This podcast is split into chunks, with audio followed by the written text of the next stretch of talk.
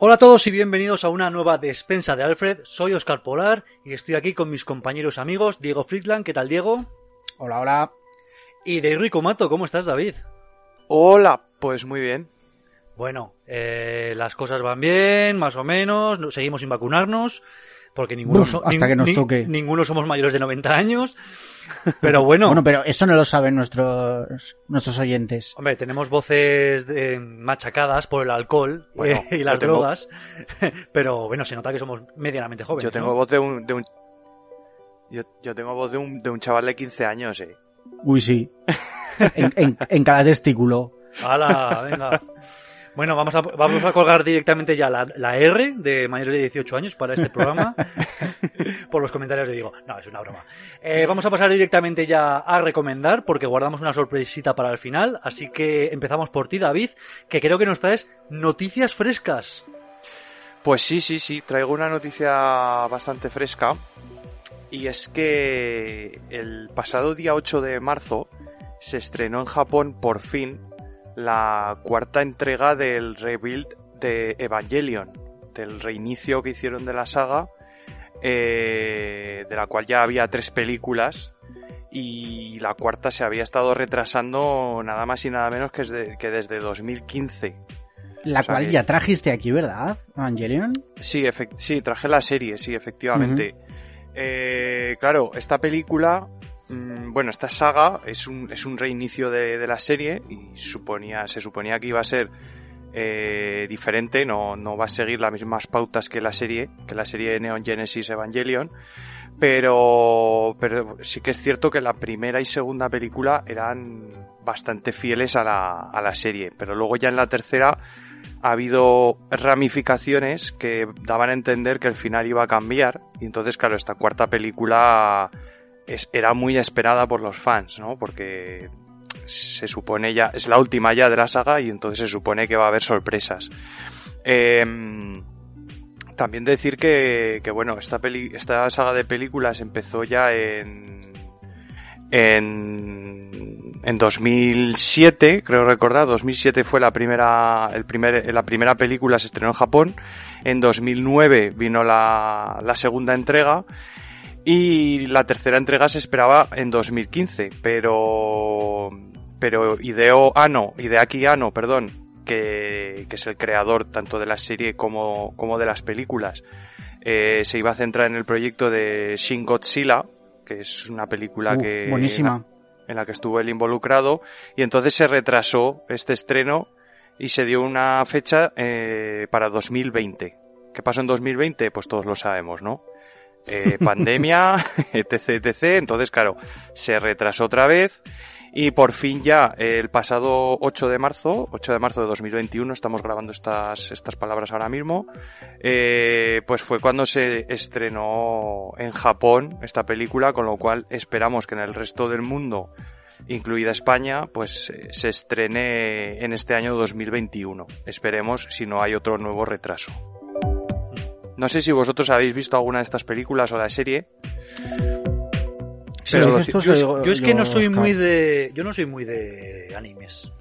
No soy muy de estas cosas. Entonces, aunque he visto, eh, más en, en mi infancia o mi juventud que ahora en mi adultez o vejez, eh, no, lo he intentado, lo he intentado alguna vez con alguna que has recomendado, pero no es para mí. Así que cuando sé que es una- un producto no es para mí, lo acepto con resignación y, y paso de él.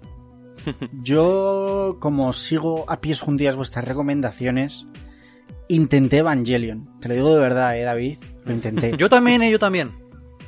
Eh, de estas series que me pongo para mientras cocino ahí en, el, en, en la cocina. Pero macho, es que yo tengo algo con, lo- con el ritmo de las series japonesas, bueno, y de las películas de cualquier producto japonés, Hmm. que tienen un ritmo que es que me mata, macho, me mata. Sí, tiene un ritmo peculiar, sí. Eh, Sí. Hay mucho diálogo. Y- eh, Y, muy lento, tío. Hablan como, como súper pausado. Y no sé, y, y llegó un punto en el que. en el que no sabía muy bien qué estaba pasando. Hmm. Y, y la dejé.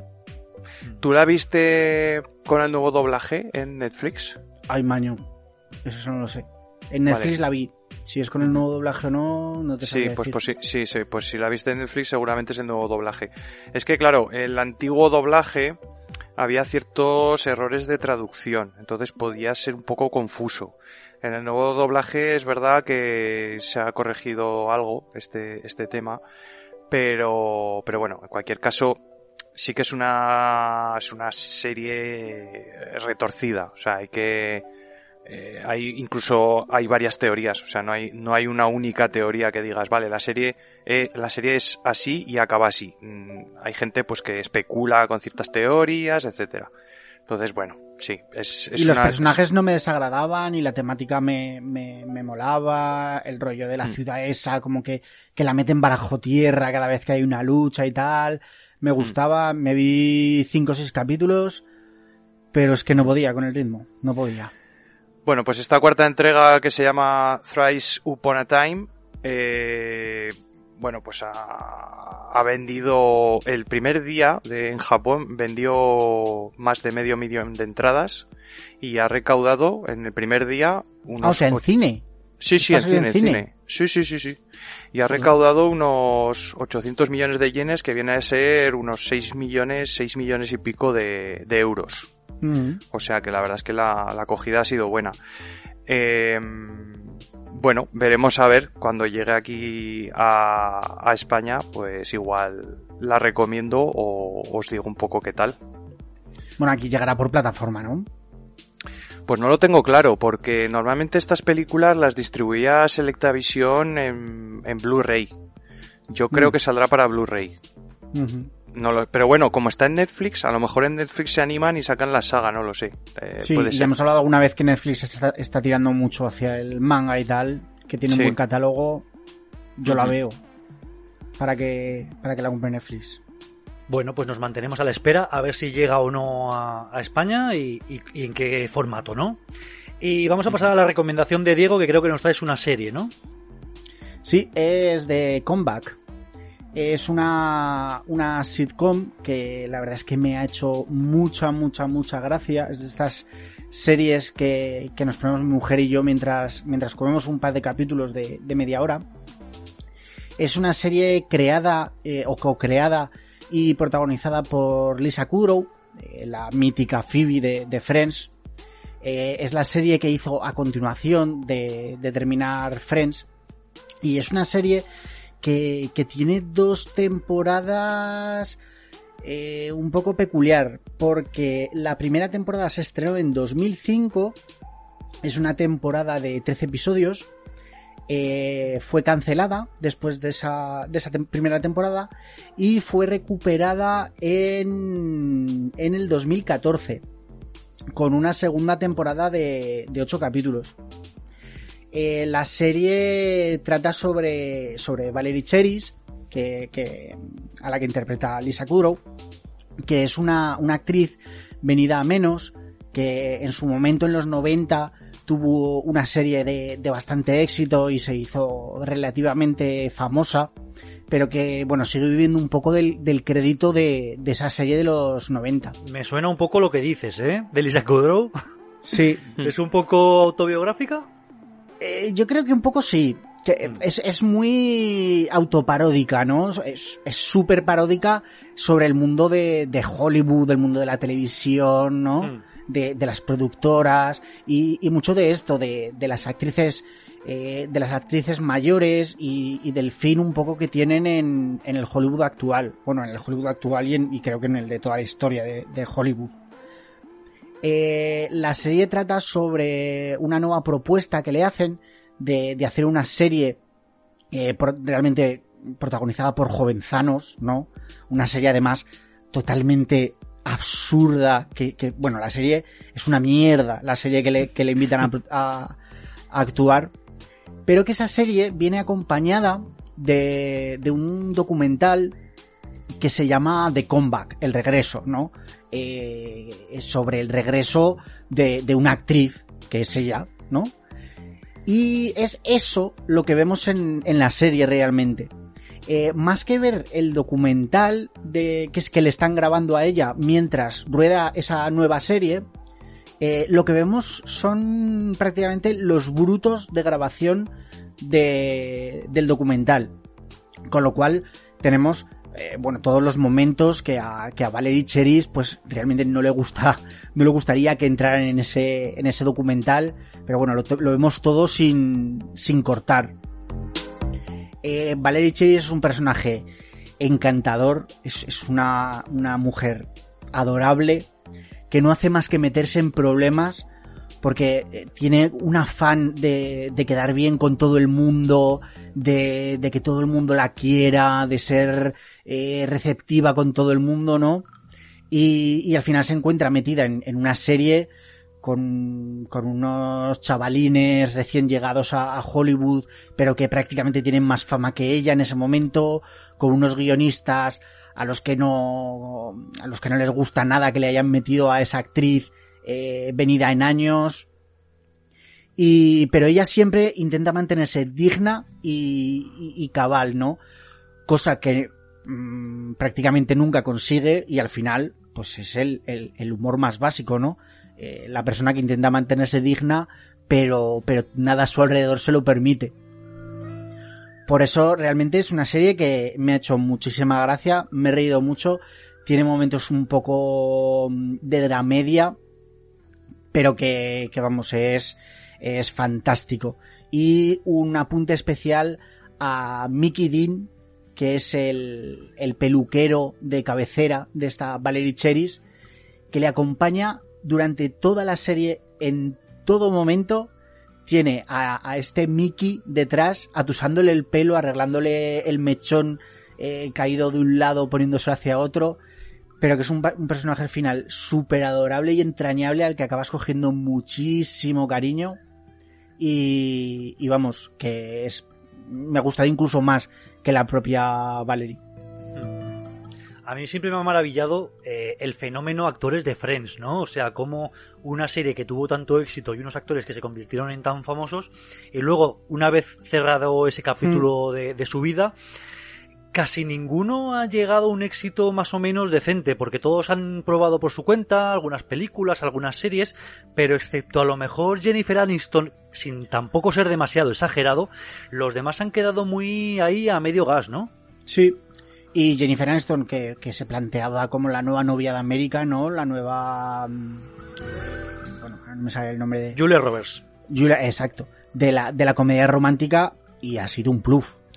A ver, ha salido, que... ha salido en varias con Adam Sandler, con este, con Owen Wilson, incluso con Jim Carrey, creo que salía en Como Dios, ¿no? Sí. Pero no termina de arrancar, no termina de convencer a la gente, ¿no? Es que, es que Friends encasilla mucho. Y sí. yo creo que todos estos actores estaban muy encasillados en Friends, que ha sido una serie pues que ha marcado historia, ¿no? En, uh -huh. en, en, la, en, el tema de series de televisión. Y claro, una vez que estás ahí, salir es, es complicado. Hay actores que lo consiguen, ¿no? Pero, pero es muy complicado. Sí. Pero bueno, a eh, ver, Matt... tenemos a Matt LeBlanc, sí, creo que ibas a hablar de él. Sí, Matt LeBlanc, eh, al parecer está, no lo he visto, pero la serie Episodios que está haciendo ahora mismo, creo, hmm que también debe ir por el mismo estilo de los de los tejemanejes de Hollywood y tal, al parecer debe estar bastante bien. Ya. No, es que Matt Blanc, pues a lo mejor fue el que parecía al principio que tenía más proyección porque eh, sacó un eh, spin-off de Friends que se llamaba Uf, Joey, pero vamos, era muy que malo. era muy malo. O sea, se mudaba a Los Ángeles y mm. seguía su carrera de actor, pero no terminó de arrancar. Creo que tuvo dos temporadas y ya está. Sí. Y, y, los demás, pues eh, Matthew Perry hizo un par de películas, las de falsas apariencias y tal. Uh -huh. eh, y Lisa Kudrow creo que la pudimos ver en una terapia peligrosa y en alguna cosa más por ahí. Pero de esto que no terminaba de arrancar y la que menos parece que en su día hizo nada, últimamente estaba triunfando, Courtney Cox me refiero, con la serie uh -huh. Cougar Town, que es así que tiene varias temporadas. Sí. Yo he visto bastantes y me gusta, es una serie muy interesante. Y con Scream. Y con Scream. Mm. Pero lo que os digo, no parece que para una serie que fuera tan famosa y unos actores pues tan afamados, pues mm. se han quedado cortos una vez terminado eso. Pero bueno, sí. eh, esta comeback, donde no sé si has dicho dónde podemos encontrarla. En HBO. Eh. Tenéis las dos temporadas. Pues ahí tenéis la recomendación de Diego Friedland y vamos a pasar a la mía, que es una recomendación de Amazon Prime Video y es El Rey de, Zam de, Zamunda, una película que básicamente es la secuela de la película de 1988 El Príncipe de Zamunda, de Eddie Murphy, todos la recordaréis, ¿no? que fue un éxito de taquilla de John Landis, o sea, con 39 millones eh, lograron una recaudación de 289, nada mal, y más para la época. Creo que se han hecho estudios de extrapolación a lo que sería hoy en día y serían más de 800 millones de dólares en, eh, con, la, con la inflación corregida, ¿sabéis? Y bueno, eh, si recordamos, pues el príncipe Akin, que era el, personaje que interpretaba Eddie Murphy, viajaba a Nueva York acompañado de su asistente y amigo, Semi, que estaba interpretado por Arsenio Hall, para encontrar una esposa, ¿no? En esta secuela, titulada El Rey de Zamunda, Akim asciende al trono de Zamunda al morir su padre, interpretado por James L. Jones, ¿no? En la película original. Y que bueno, todavía da para que en las primeras escenas de, de la película siga saliendo el actor y se muere, digamos que muy al principio, ¿no? Entonces, al ascender al trono Akim, se encuentra con el problema de que tiene solo tres hijas, no tiene ningún varón, y claro, la ley de Zamunda impide que reinen, ¿no? Eh, por otro lado, tienen el, estado anexo, el país de al lado, que está regido por el, el general Izzy, que está interpretado por un Wesley Snipes loquísimo. Joder. y, claro, que es un estado que está en conflicto constante con Zamunda, ¿no? Entonces el rey Akim eh, teme que una vez que, que, al faltar un heredero varón, pues que el general eh, Izzy pueda intentar atentar contra su vida e invadir Zamunda, ¿no? Lo típico de siempre de las monarquías de tengo que tener un heredero para salvaguardar la dinastía, ¿no? Entonces, en estas que uno de sus asesores le confiesa que en realidad tiene un hijo bastardo varón de un escarceo que tuvo Kim cuando viajó a, Nueva York, ¿no? Esto es rápidamente confirmado por su asistente, Arsenio Hall, ¿no? Incluso nos salen algunas escenas que yo no sé si son, algunas como recortadas de la original o si han utilizado la técnica de rejuvenecimiento facial esta que últimamente vemos mucho, sobre todo en películas de Marvel, ¿no? Porque sale un Eddie Murphy jovencísimo, ¿no? Entonces, eh, ni cortos ni perezosos, pues deciden viajar tanto a King como su asistente Semi eh, a Queens, pues para conocer a Label, que es el bastardo, ¿no? Que está interpretado por Jermaine Fowler, que yo a este tío no le conocía, pero por ejemplo, por lo visto en Estados Unidos debe ser bastante famoso por protagonizar una serie que se llama Superior Donuts, que tampoco la he oído mm. hablar, pero bueno, en Estados Unidos debe ser bastante famoso, ¿no? Entonces terminan llevándose tanto a Label como a su madre, eh, a, Zamunda, que su madre está interpretada por Leslie Jones, que últimamente está petándolo en, saliendo en un montón de papeles, que es la, para el que le ponga cara la, la cazafantasmas negra, ¿no? Entonces, eh, volveremos a ver en la película, pues los típicos personajes que interpretaban a Eddie Murphy y Arsenio Holland, pues que hacían varios cameos que disfrazados de abuelos, de mujeres y tal, ¿no? Entonces, en general tiene el mismo estilo que la original, pero con menos gracia, ¿no? Entonces, pues bueno, que os puedo decir que es una película que está producido por la Paramount, ¿no? Que empezó a gestarse en 2017, que a mí eh, me, me, sorprendió un poco, que parece que fue un poco antes el huevo que la gallina, que se suele decir, porque en 2017 se contrató a los guionistas, pero no estaba confirmada eh, la actuación de Eddie Murphy a Senior Hall, ¿no? Que yo creo que era lo primero en atar o lo que primero deberían haber atado, porque sin ellos no tienes película, ¿no? Pero en realidad eh, no confirmaron hasta 2019, dos años después, cuando ya entró el nuevo director, ¿no? Y no sé, esto es un poco raro, ¿no? Entonces, en principio iba a ser estrenada en cines, pero bueno, a causa de la pandemia, como todos sabemos, pues fue vendida a Amazon por 125 millones de dólares, entonces pues la han distribuido ellos, ¿no? Así que la podéis tener ahí en la plataforma, ¿no? Eh, Amazon Prime ya ha asegurado que es el estreno más visto desde marzo de 2020, bombo y platillo, pero las críticas pues no la han acompañado demasiado, ¿no? Eh, yo he leído por ahí algunas cosillas, antes incluso de ver la película, la vendían como un poco bluff, pero yo os he de decir que la he visto con bastante gusto, que es eh, ligera, es una película ligerita y que bueno, que aunque no consigue emular a la original, porque lo que fue pasó, pues se ve una intención, ¿no? Una intención de ir en la misma senda, ¿no? Pero, pero aquí vemos entonces de vuelta a Eddie Murphy de aquella época o no? Sí, un Eddie Murphy más viejo, más gordo, que ya... claro, como todos, ¿no? Un, personaje muy contenido, porque en realidad, claro, yo creo que incluso en la original como príncipe no hacía demasiadas extravagancias y ahora en esta segunda le sigue la tónica que hemos visto a lo mejor en otras muchas películas mucho más desatado, pero aquí está contenido, ¿no?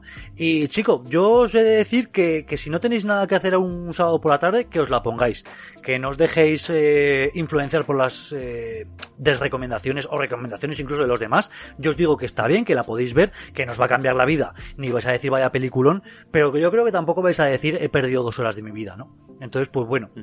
Y os he de decir por último que, que Eddie Murphy incluso no ha descartado una tercera parte para cuando él cumpla 75 años, que será dentro, dentro de una quincena de o así. El abuelo de Zamunda. Claro, yo creo que así, en plan cierre de la trilogía y así como homenaje, ¿no? Claro, esto no sé si será en coña o lo ha dicho para promocionar la peli o qué, pero bueno, mm, ahí está, ¿eh? Eh, No sé si podréis dormir por la noche después de este anuncio. pero bueno, lo dicho, ahí lo tenéis en Amazon Prime para todos los que queráis. Genial. Y bueno, eh, si queréis podemos pasar a más noticias frescas de Dave Rikumato. ¿Qué nos traes? Bueno, sí, pues yo hoy voy a traer un poco un- una lista de juegos que tenemos para lanzarse en, en 2021 en lo que viene siendo realidad virtual. Que como bien sabéis, estoy ahora on fire con esto. Venga, ponnos los dioses largos.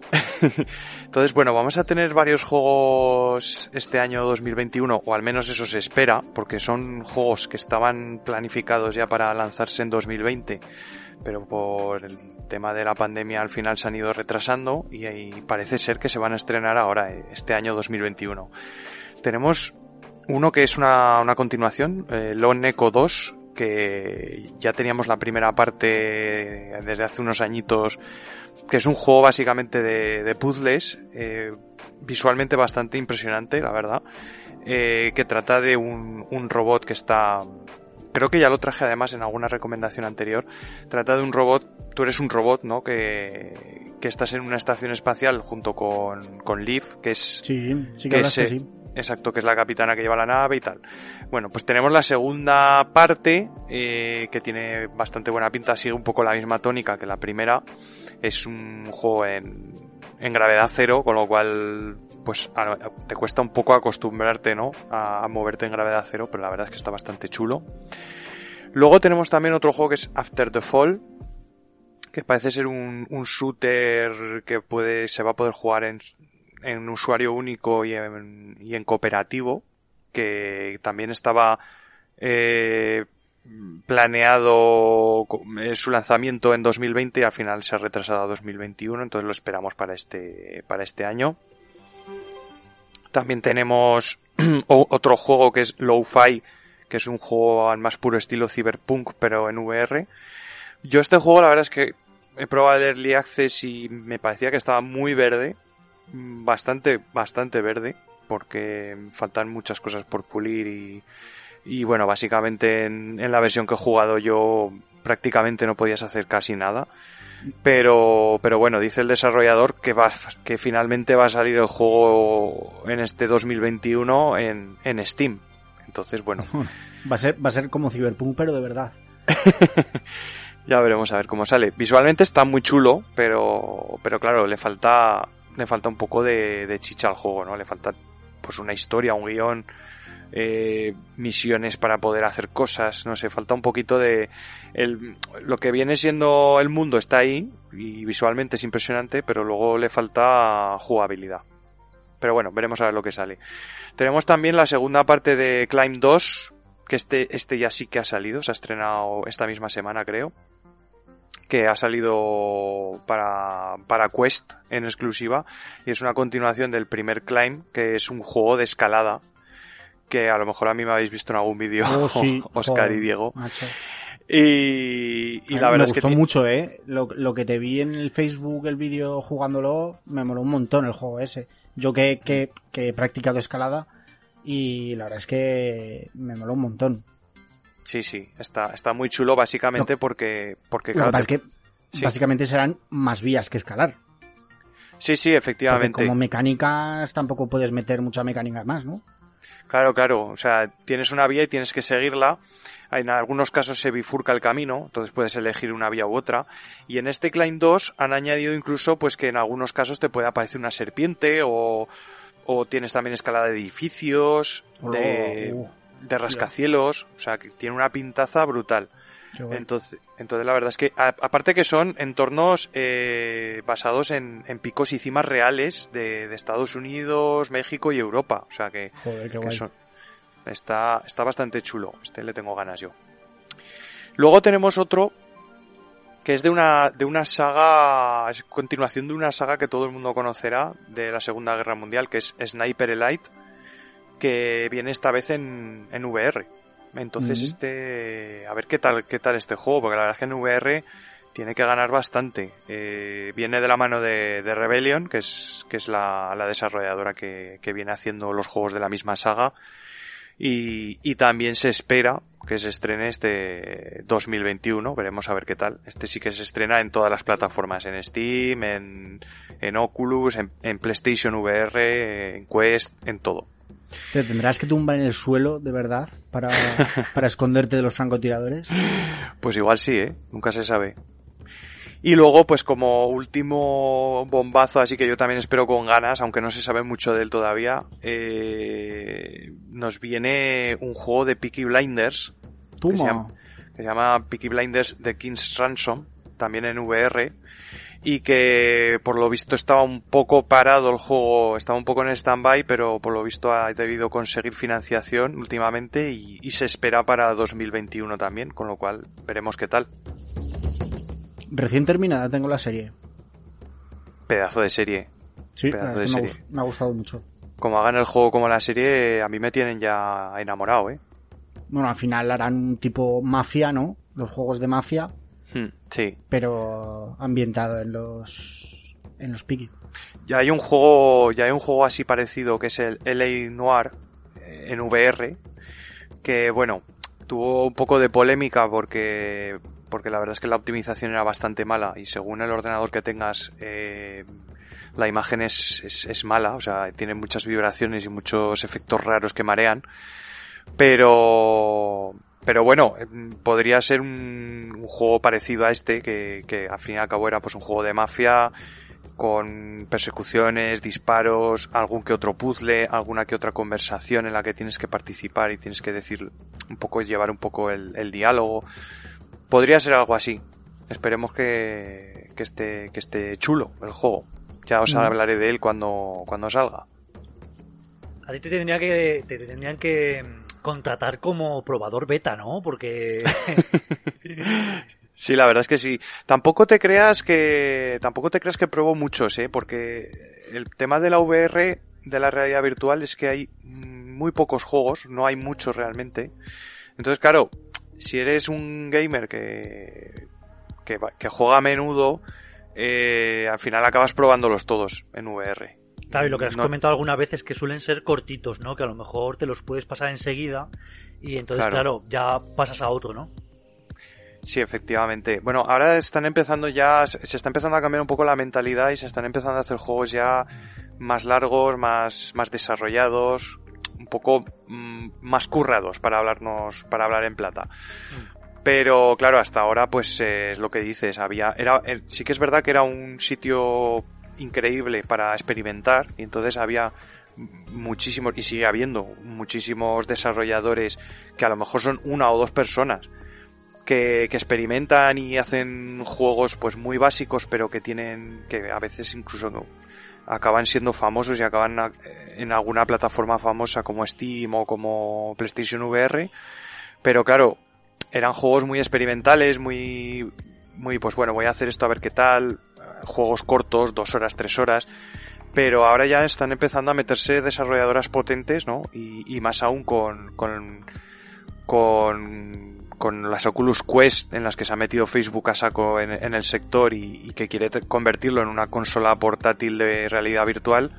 Claro, hay muchas eh, desarrolladoras que, que, se quieren subir a ese carro, ¿no? Porque, porque al fin y al cabo es un sector inexplorado casi, casi inexplorado por las grandes desarrolladoras, ¿no?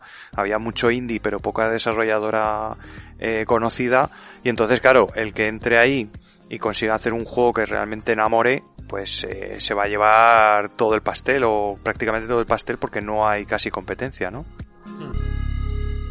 Bueno, pues aquí estas noticias de, de juegos VR que, que, sin duda cuando lleguen seguro que, que Dave nos los traen en forma de recomendación o desrecomendación.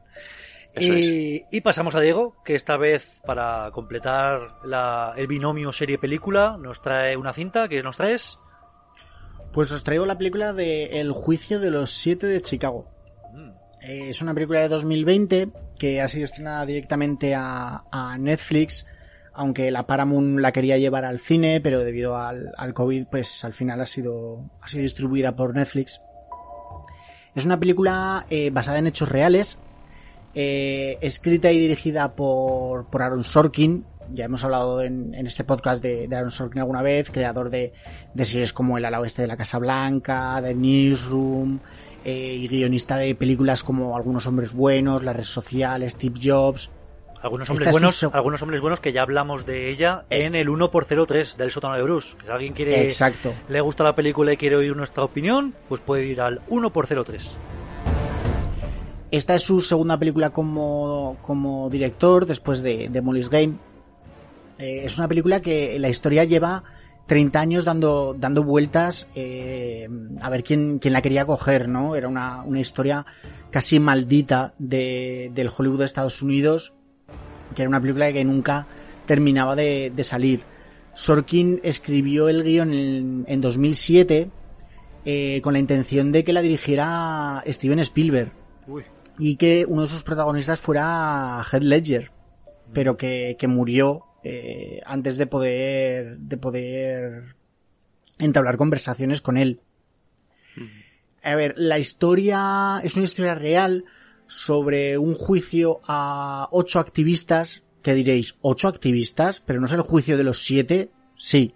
Mm, Cuando la veáis lo entenderéis. El, el, Eh, el, algunos el octavo era Steven Spielberg, pero se cayó del proyecto. Eh, eh, son activistas que en agosto de, de 1968 se encontraban en Chicago para, para protestar contra la guerra de Vietnam, eh, al mismo tiempo que, que, en esa ciudad se celebraba una convención demócrata. Eh, las protestas acabaron con, con disturbios, altercados graves, eh, palizas de la policía, violencia. Y estos ocho activistas que, que, eran líderes, cada uno por su lado, de, de diferentes ramas de la, de la, de la juventud de, de izquierda estadounidense, eh, fueron tomados un poco como cabeza de turco, ¿no? Eh, en plan de marcar, de marcar una sentencia que, que, que fuera disciplinatoria para, para la juventud estadounidense del momento. Y se les enjuició y se les quería poner penas de, de hasta 10 años de cárcel. Joder. Eh, la película tiene un, unos actores de primera línea, es, es brutal. Eh, tenemos a Sasha Baron Cohen, mm, conocidísimo por, por todos, en uno de sus únicos así papeles dramáticos que lo hace fantástico. Bueno, es que Sasha Baron Cohen es un, un actor que me encanta. Tenemos a Eddie Redmayne, el, Newt Scamander, ¿no? De Animales Fantásticos. Eh, tenemos a John Carroll Lynch, que lo, lo podéis conocer más como el, el malo de, de, la película Zodiac. Eh, tenemos a Michael Keaton, a Yaya Abdul Matin II, el manta negra de Aquaman, que próximamente lo veremos en Matrix 4.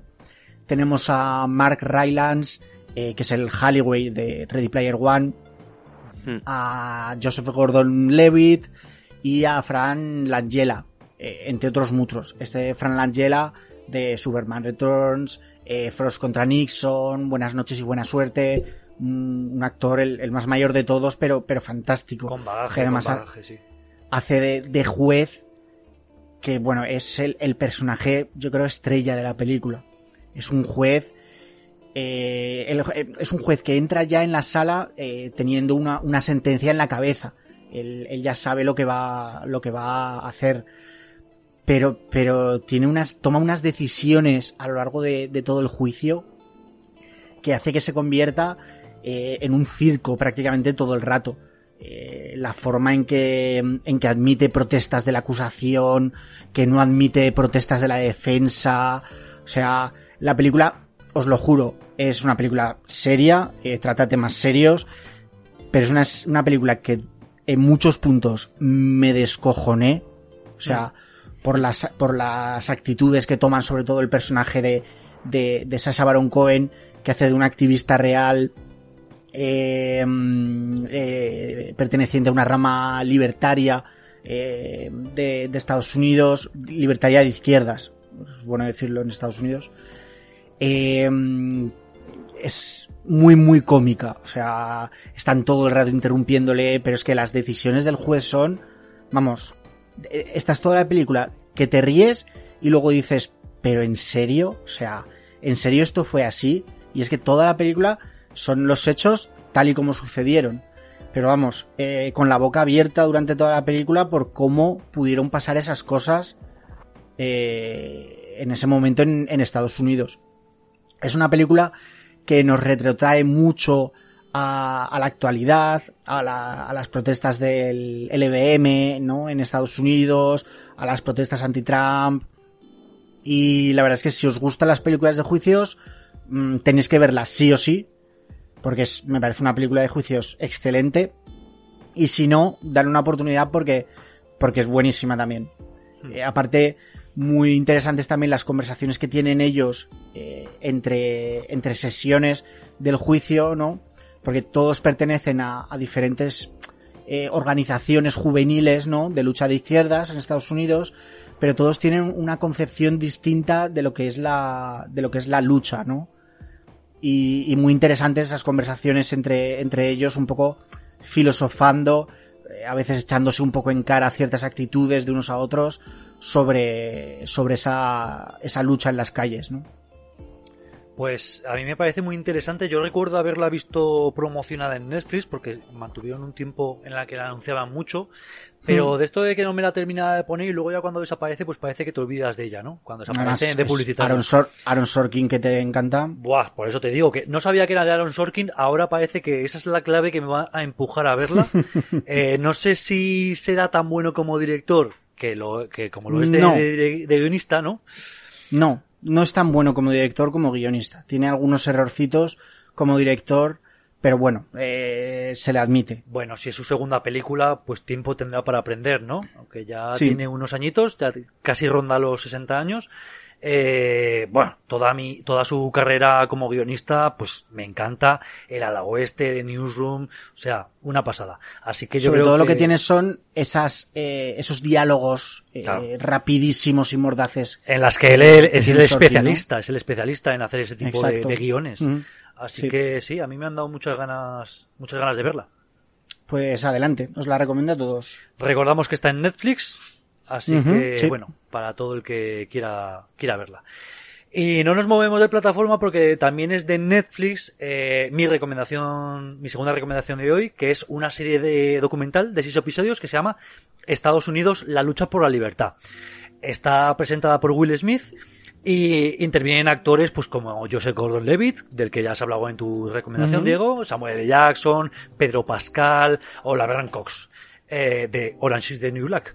Eh, la serie presenta como protagonista, eh, la serie eh, presenta como protagonista a la, a la decimocuarta enmienda de la Constitución de Estados Unidos, que bueno, que así contado, pues parece que es un argumento un poco flojo, pero os diré que, que esta es la enmienda, la enmienda eh, que habla de la igualdad de todas las personas y de las libertades, ¿no? Eh, en Estados Unidos y del trato de la nación, pues para con ellas, ¿no? Sobre todo, pues en lo que jurídicamente se puede hablar, ¿no? con esta premisa, el documental pues va narrando eh, los pasos que tuvo que dar el pueblo afroamericano pues, para conseguir sus derechos, ¿no? Eh, dedica al pueblo afroamericano los tres primeros episodios, al conflicto negro, vaya, pero también luego guarda un episodio pues para los derechos de las mujeres, otro para la comunidad LGTBI y otro para los inmigrantes, ¿no?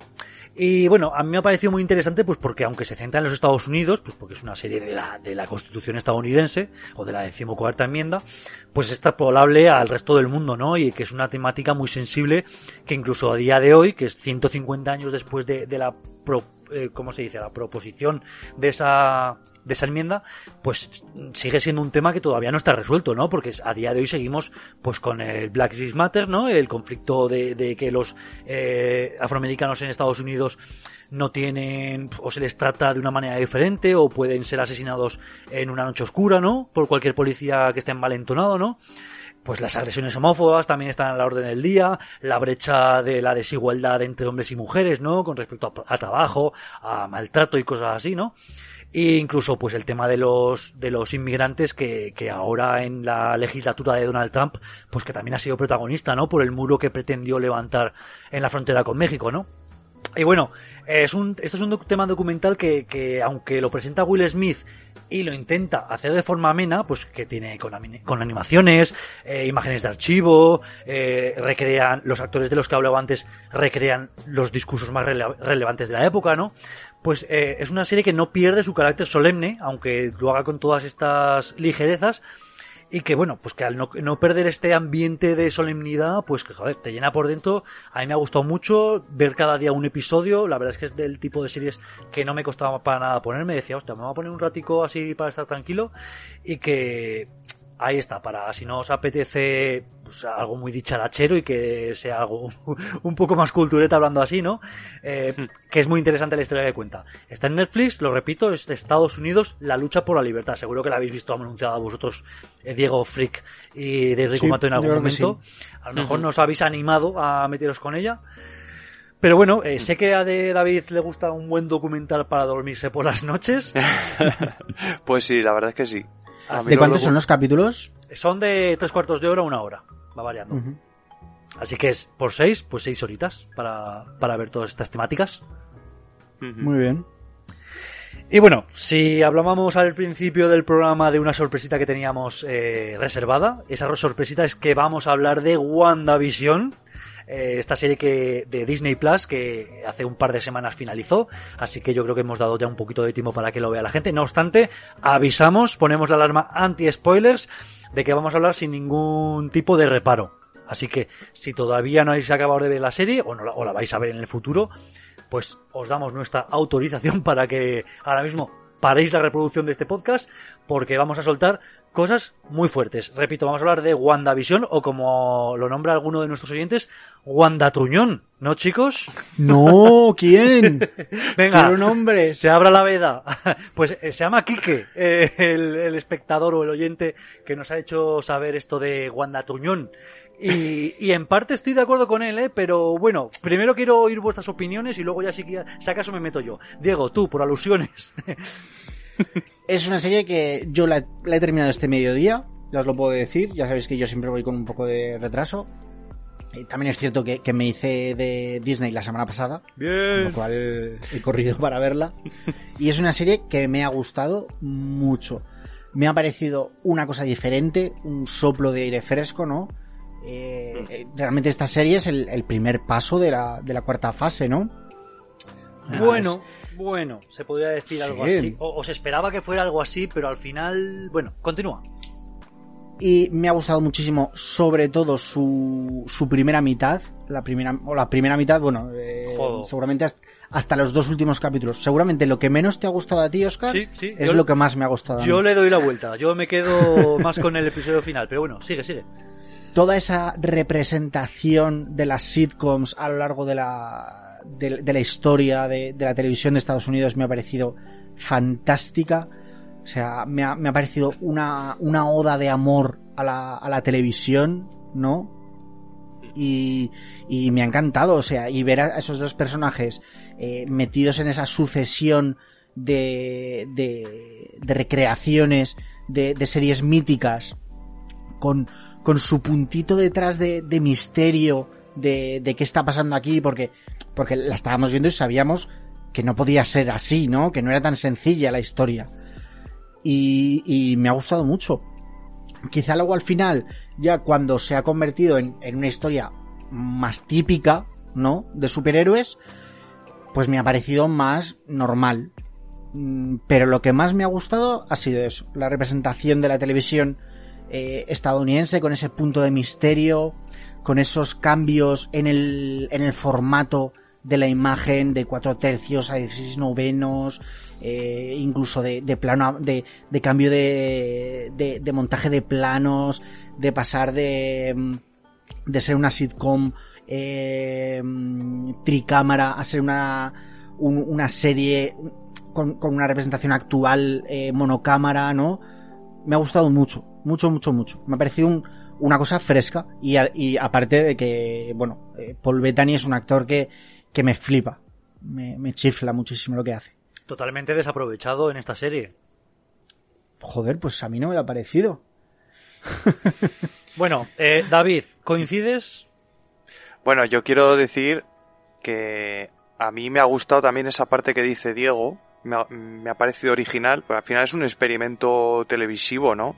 Sí. Eh, te hacen pues un poco esta, eh, este juego de, de la sitcom eh, un poco sin, sin saber a dónde va a llegar, ¿no? Mm, ¿no? No te quiere enseñar una sitcom, te quiere enseñar un, un ambiente en el que sabes que pasa algo raro, de, de vez en cuando te sueltan alguna cosita, ¿no?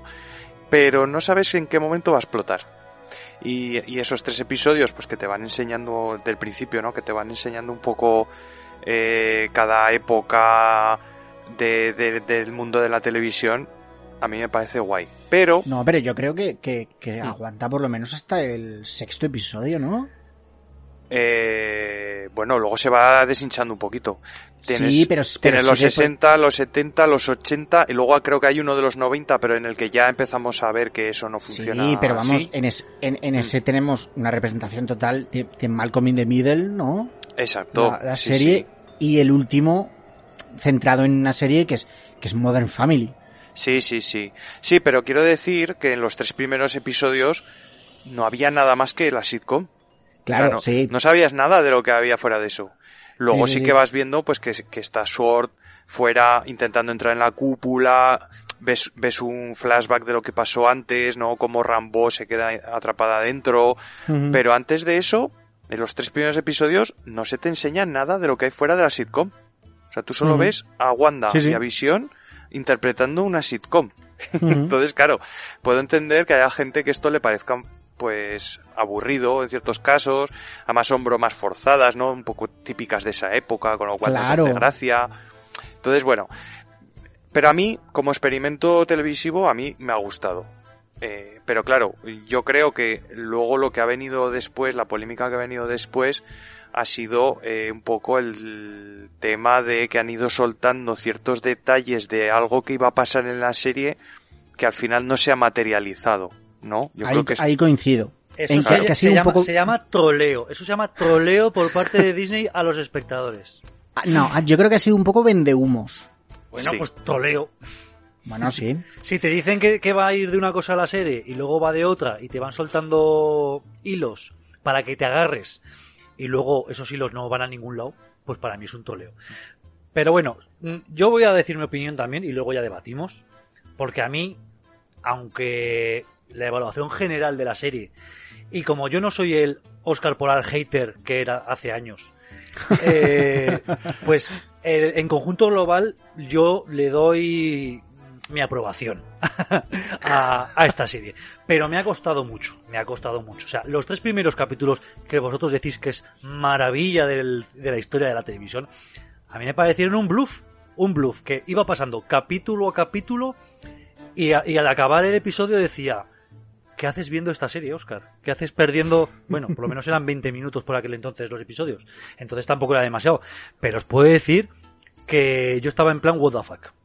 Y luego ya cuando llegó el cuarto episodio, que es cuando eh, la historia se centra fuera de la cúpula y, y, aparece el personaje de Rambo, todo lo de Sword y tal, a mí ese capítulo me gustó. Me gustó mucho y dije, bueno, a ver si por lo menos despega la serie. Pero es que luego, después de este pico, la serie volvió a caer al, al foso, porque luego llegó el episodio 5 y si salvamos lo de la aparición de Pietro al final del capítulo, interpretado por Evan Peters, pues el resto del capítulo no me interesa para nada. Esa fue una de las trampas, ¿eh? Claro, sí. claro. Si queréis hablamos después de este tema porque tengo ya mucho que decir sobre ese tema. Pero bueno, luego el capítulo sexto, que fue el de Halloween, pues aparte de la gracieta de que van vestida la gente, tanto Wanda como Visión y tal, de, de sus eh, trajes de los cómics, pues ahí está todo el interés. Y luego ya el episodio 7 y 8 los considero un poco así asá hasta el episodio 9, que es cuando se demuestra, cuando eh, la, la, villana Agnes se muestra. Y, y, este ya me pareció bastante interesante el final, que incluso estando yo solo en mi casa, no pude reprimir al final cuando acaba y dice, sí, y yo maté a chispas. No pude reprimir un hija de puta que se cargase, que se cargase al pobre gato, me parece fatal, o sea, y me parece raro que, que se haya montado. Perro, ¿no? ¿No era perro? ¿O era perro? ¿Era perro? Era perro, perro. Bueno, pues peor todavía. Da igual, te, a ti te apena sea perro o gato. Pobre chispas, eh, que me lo matan. Y luego ya, por supuesto, el episodio 10 que se... No, perdona, ¿eran- ¿son nueve episodios? Son, sí. Son nueve, o sea, o sea que el de, el, de, el de que yo maté a Chispas es el octavo y luego el episodio noveno, que es el final, ese me encantó. Es el episodio, por supuesto, más cinematográfico, más parecido a una película y más a lo que nos tiene acostumbrados la, la franquicia Disney, ¿no? Sobre Marvel. Y, y yo te compro, te compro ese episodio y, y pregunto, ¿por qué no ha sido toda la serie así? Joder, pero porque era una, intentaban ha- hacer algo diferente. Hostia, pero, pero es que no tienes por qué hacer algo diferente. Bueno, a ver, puedes hacer algo diferente, pero sin que sea un aburrimiento. A mí los tres primeros episodios me parecieron un aburrimiento, lo siento mucho. Pues, pues a mí, Oscar, el último episodio es el más bluff, Sí, a mí también. sinceramente. Porque, Porque, porque al final veo lo de siempre. y, y- no, y aparte te desmonta todo, te desmonta todo. Porque habías visto ya a, a Mercurio, ¿vale? Que se supone que esto iba a ser el inicio del multiverso en Marvel, ¿no? Y que íbamos a verlo mezclado ese multiverso con, con, con Doctor Extraño en, en- en su próxima película y que y encima nos meten a este Mercurio de la película de X-Men de Días del Futuro Pasado y dices, ostras, me están haciendo el multiverso y de repente te dicen que no, que es un tío normal que estaba ahí. Claro. Que- Es que, es que para mí eso, para mí eso es jugar con el fandom. O sea, la ha toleado. Porque la gente se ha empezado a hacer historias en la cabeza y en las redes en plan, oh Dios mío, es el Quicksilver de, de, la- de la, de la Fox, ¿era? ¿Sí? Sí, de, de la Fox. de las películas de X-Men y ya verás el multiverso, esto está mogollón de guay. Si luego iba a ser una persona normal y cualquiera, como demuestra que es un actor, pues no habría sido más interesante, bueno, más interesante no, más interesante ha sido esto, pero, pero ha terminado en, en un bluff. Pues pone a un tío que se parezca al, al Mercurio que salía en Marvel, al Aaron Taylor, no sé qué que se llama, eh, que se, se parezca y ya, pues bueno, puedes jugar un poco luego al final con que no, que es un actor. Pero me pones a Van Peters y claro, la gente ya lo flipa en colores. Pero sí, es que eso no entiendo ese movimiento, la verdad. Es que para empezar no hacía falta este personaje. O sea, podías haber hecho la serie sin este personaje. Si lo metes es por algo. Y cuando lo metes y luego te lo cargas, digamos, por decirlo de algún modo, joder, eso, eso sí que es un troleo. Es un un- troleo. y, y es una decepción para, para miles de fans. Claro. Y ya no hablemos de cuando se dejó entre- entender que iba a, iba a salir un personaje, un, un cameo hiper mega importante al final, en el No, último pero eso, capítulo. eso fue, un, eso fue un, un desliz de Paul Bettany. No, no, de eso nada. Sí. De, eso nada, que, que, Elis- que- que Elizabeth Olsen también dijo que iba a haber un, un cameo al final. Ya, un cameo bueno. a la altura del Mandaloriano. Dijo. Y, y Paul Bettany dijo, en el último capítulo voy a compartir pantalla con un actor británico con el que me gusta trabajar. Y claro, tú ya decías, ostras, va a salir Doctor Extraño. Pues no, te jodes. Sale Mm. un puto marciano apuntando al techo. No, Dices, ¿qué no, coño? no, no, no. Pero es que de lo que hablaba Paul Bettany era de, del visión blanco. No, es- bueno, eso es lo que ha querido, eso es lo que ha No. salvado después, sí, porque luego ha di- No. no, porque luego dijo, sí, vale, eh, eh, me refería a mí mismo, pero hombre, Claro. pero hombre, pero no puedes jugar así con el corazón de la gente, tío. o sea, eso es jugar con el corazón de la gente. Sí, yo al final, al final en esa escena del cine en la que sale el, ¿cómo se llaman? Los Berg. ¿Berg se llaman? Los No, Skrull. no me acuerdo. Skrull, perdón. Mm. Eh, esperaba, esperaba Doctor Extraño. Mm. claro. Es que, Sí, es porque que- hablamos de que, de que, de que eh, Wanda se espera, ¿no? Que, que acompañe a, a Doctor Extraño en la película nueva y tal. Y digo, bueno, ya está, aquí van a hacer el, van a hacer el, el ajuntamiento, ¿no? De, de un producto con otro. claro. Y no.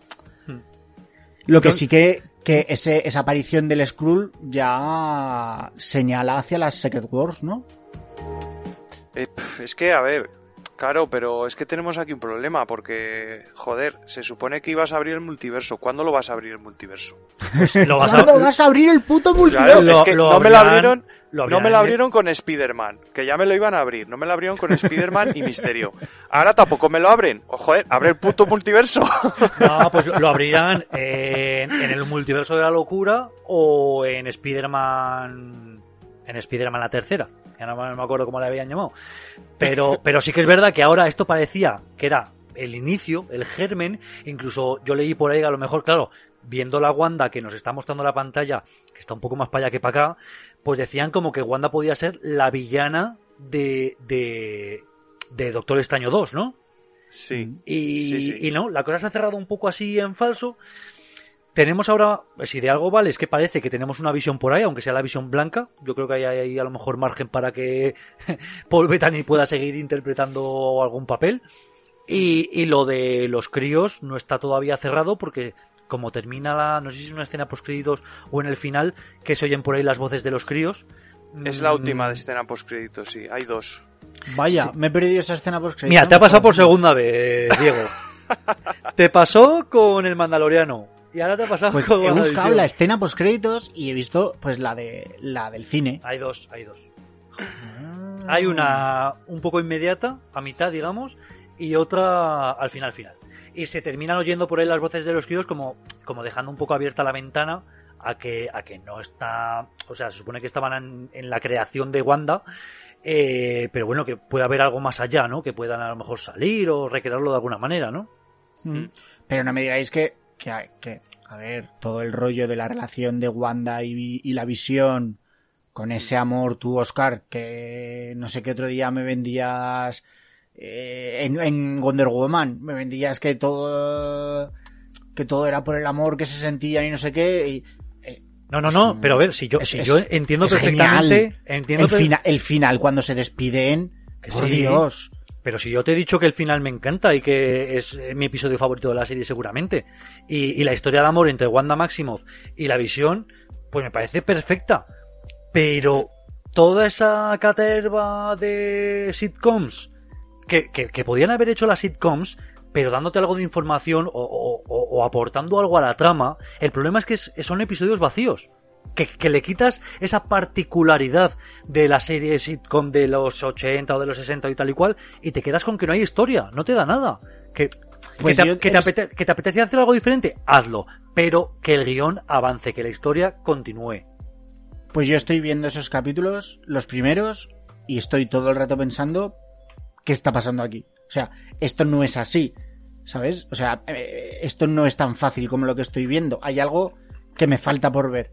Y eso me anima a verlo más. Y bueno, en el, en el, en el primer capítulo, en la escena en la que están cenando con, lo, con el jefe de, de la visión, que se atraganta y cambia el tipo, el formato eh, de cámara, de ser eh, una multicámara a una única cámara, eh, con, con los planos cerrados a las caras de ellos, que es totalmente distinto a todo lo que hemos visto en, en el capítulo, me parece un- una vuelta de tuerca brutal. Sí, que te, que te muestra como que está pasando algo muy discretamente, Claro. pero tú, tú lo percibes, ¿no? Claro, es sutil, son unos capítulos sutiles, yo no digo que, que no, pero también tampoco son capítulos de, de, de, de una hora, que bueno, son capítulos de media hora que se ven relativamente fácil y, y tienen ese punto de misterio de decir, ¿qué está pasando aquí? Claro, yo al principio que, que veía la serie digo, pues eh, han encerrado a, a, a Wanda en algún laboratorio y le están haciendo creer esto por algo.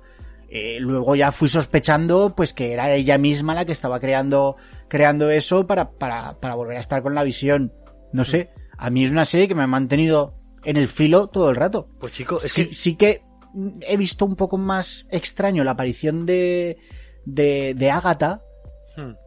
que no me ha quedado, a ver si me lo sabéis resolver vosotros, que no me ha quedado claro qué pinta. Pues es que Agatha, Agatha es, eh, en los cómics, era la mentora de, de Sí, Bruja sí, sé quién de es, Bruja Escarlata. Pero que no sé Sí. qué pinta en el pueblo. O sea, ¿estaba allí ya cuando Wanda Bu- hace el hechizo? Bueno, ella está ahí porque lo que quiere son los poderes de, de la Bruja Escarlata, ¿no? Los, la magia del caos. Hmm. Sí, Es- pero la, pi- la pilla en el pueblo cuando Wanda hace el hechizo. Yo o- creo que a lo mejor ella se ha podido colar en algún momento dentro de esta recreación de Wanda, pero ya en todo momento mantenía pues su constancia sí. y su control sobre sí mismo. Entonces, yo creo que se ha podido introducir. en- Pero vamos, en que no he sido yo que me lo he perdido, sino que no queda claro. No, no, queda No ¿De claro. dónde queda, no queda claro, porque es que de hecho incluso había, había alguna teoría de que, de que Agatha estaba controlada o, o era sirvienta de, de Mephisto, que es uno de los malos, que, que es uno de los malos importantes en el, en los cómics de, de Bruja Escarlata. Entonces, Y que es el padre real de los niños. eh, Sí, es el que, el que le da a los niños. Es, es el que crea a los niños realmente. Hostia, spoiler. spoiler, spoiler, Spoiler spoiler de dentro la, del spoiler. spoiler de la segunda temporada. es que lo de los críos es, es, complicado porque, bueno, en, los cómics fueron y vinieron un poco porque la bruja escarlata ha sido un poco de todo, ha sido villana, ha sido heroína, eh, fue, estuvo casada con la visión y tuvo los dos hijos y luego de repente la visión perdió su conciencia y se convirtió en otra cosa, entonces ha habido un poco de, había un poco de todo y aquí pues hay bastantes perlitas eh, pues que hacen referencia a esas cosas de los cómics, ¿no? Como el, como el Visión Blanco, que es, digamos, cuando pierde su humanidad, digamos, Visión en los cómics, pues aquí, pues es un poco para los fans también, ¿no? Pero, pero claro, había, como no estaba muy claro lo que hacía Agatha ahí, pues se empezaron a, a crear un montón de, de, de teorías en internet, ¿no? Pues que iba a salir Mephisto, que Agatha al final iba a ser la mentora de Bruja Escarlata, que, bueno, un montón de cosas ahí que al final no se han materializado y yo creo que, claro, eh, cuando no materializas esas cosas, esperas por lo menos que al final, en el último episodio, ¿no? Aparezca algo grandioso. Y a mí no me pareció tan, tan grandioso lo que apareció al final. Sí que es verdad que el episodio es bastante, bueno, los últimos episodios son bastante impresionantes y, y tienen, y es lo que decía Oscar, ¿no? Que son más eh, lo que esperamos de, de las películas de Marvel. Pero aún así, me ha faltado ese, mm, ese materializar las expectativas que estabas creando, porque las estaban Mm. creando eh, los Sí, propios sí. actores y, y Kevin Feige y todos, o sea, que, que eso, es- eso estaba ahí para, para crear expectación y para, para crear hype. Y claro, que no materialices eso cuando, cuando, cuando es lo que esperas, ¿no? De Marvel, porque bueno, si me lo hubiera hecho DC me lo creo, pero que me lo haga Marvel, mm, eh. pero bueno, en, en resumen, en resumen me parece una serie bastante redonda, ¿eh? A ver lo que nos hace Snyder con el, con la Liga de la Justicia. Bueno, es. eh, yo invito a, a todos los espectadores a que nos comenten, pues, qué les ha parecido esta serie, si están más, si son del Team Polar o del Team Freakland más Ricomato. Y bueno, si os ha gustado o no esta serie. Eh, tenemos que despedirnos, por, no porque yo quiera, sino porque ya estoy viendo que aparecen los créditos en pantalla. Así que nada, chicos, hasta otro día, despediros. Hasta la próxima. Adiós. Adiós, adiós.